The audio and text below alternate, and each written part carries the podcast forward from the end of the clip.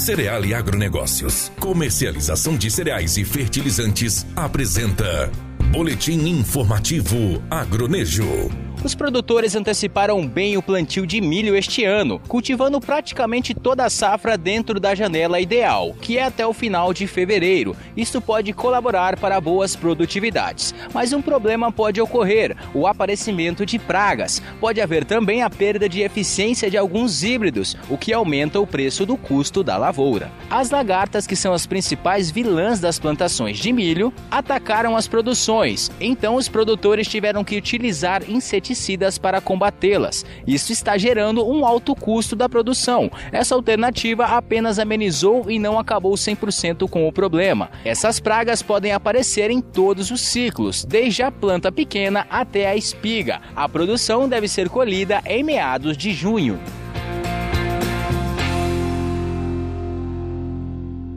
Cereale Agronegócios, referência em comercialização de grãos no norte de Mato Grosso, com corpo técnico especializado e experiente. Uma empresa sólida, séria e transparente, que valoriza o agricultor e o agronegócio como base da sustentação do Brasil e do mundo. Cereale, credibilidade e progresso. Fone 66 3531 1195.